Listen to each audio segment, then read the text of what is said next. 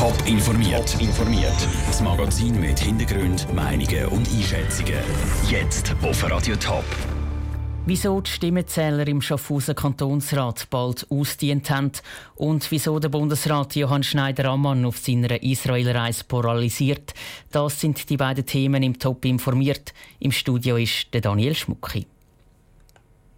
Immer wieder kommt es vor, dass sich die Stimmenzähler im Kantonsrat Schaffhausen verzählen. Vor einem Jahr hat wegen dem sogar eine Abstimmung müssen wiederholt werden, weil ein Entscheid falsch rausgekommen ist. In Zukunft soll es solche Fehler aber nicht mehr geben im Schaffhauser Kantonsrat. Es wird nämlich ein elektronisches Abstimmungssystem eingeführt. Aus dem Schaffhauser Kantonsrat berichtet Andrea Nützli. Es war eines der letzten Mal, wo die Schaffhauser Kantonsrat aufstehen mussten, zum Abstimmen. Mit grosser Mehrheit ist die elektronische Abstimmung angenommen worden. Grundsätzlich sind alle Parteien dafür gewesen. Grosse Diskussionen hat es aber beim Thema Transparenz gegeben. Konkret geht es darum, dass nicht alle Abstimmungen mit Namen öffentlich gemacht werden sollen, also dass es auch keine Abstimmungen soll geben. Das werde wahrscheinlich aber nie nötig sein, sagt Andreas Frey von der SP. Das wird äußerst selten bis möglicherweise gar nie passieren. Aber wieso sollen wir uns da nicht ins Reglement schreiben, wenn, wenn so einem Fall, wo wirklich Persönlichkeitsrechte massiv gestört sind oder außergewöhnliche staatspolitische Interessen im Vordergrund stehen, kann das sein, dass das mal nötig ist und dann haben wir das Instrument. Die Meinungen sind da auch innerhalb der Parteien selber sehr unterschiedlich. Die, die dagegen waren, haben gefunden, dass noch nie in den letzten Jahrzehnten geheime Abstimmungen nötig sind. Die Kantonsratssitzung sei immer öffentlich. Eine Mehrheit vom Kantonsrat hat jetzt aber klar wählen, dass es auch zu geheimen Abstimmungen kann kommen und dann die Namen von denen, die abgestimmt haben, nicht veröffentlicht werden. Der Entscheid zur Transparenz jetzt sei darum wichtig, sagt Marcel Montanari von den Jungfreisinnigen. Es könnte so sein, dass Einzelpersonen sich nicht getrauen, um ihrer wirklichen Meinung entsprechend abzustimmen. Die Sicherheit ist sicher auch ein wesentlicher Punkt.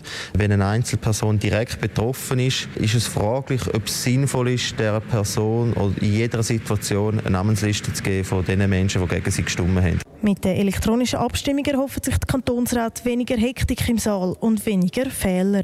Pro Abstimmung könnten um die drei Minuten gespart werden. Die Anlage kostet 15.000 Franken. Der Beitrag von Andrea Nützli aus Schaffhausen. In der Schweiz arbeiten schon 21 Kantone mit der elektronischen Abstimmung im Parlament. Noch kein solches System hat unter anderem der Kanton Thurgau. Frauen haben keine eigenen Ideen und müssen sich von Männern inspirieren lassen. So könnte man die Aussage vom Bundesrat Johann Schneider-Ammann in etwa zusammenfassen. Er sagt bis im Israel-Besuch nämlich, dass die Frauenquote in der Start-up-Szene in Israel so hoch ist, weil es mit den Männern ins Militär müssen. Wenn man muss leisten wie das hier in Israel der Fall ist, dann trifft man mit jungen Burschen zusammen, die ihre Start-ups in diesem Alter diskutieren und das fasziniert und dann springt halt vielleicht da oder der Funke und dann tut eine junge Frau nachher äh, Ähnliches versuchen. Was Schweizer Politikerinnen von deren Aussage vom Bundesrat halten, im Beitrag von Sarah Frattaroli. Silicon Valley vom Nahen Osten. Als das gilt Israel dank seiner grossen Start-up-Szene. Und in diesen Start-ups sitzen gleich viele Frauen wie Männer in Chefpositionen. Die Minli Marti, Zürcher SP-Nationalrätin, hat gar kein Verständnis für den Bundesrat Johann Schneider-Ammann seine Erklärung, dass die Frauen sich im Militär von den Männern inspirieren lassen und darum in die Start-up-Szene in Israel einsteigen.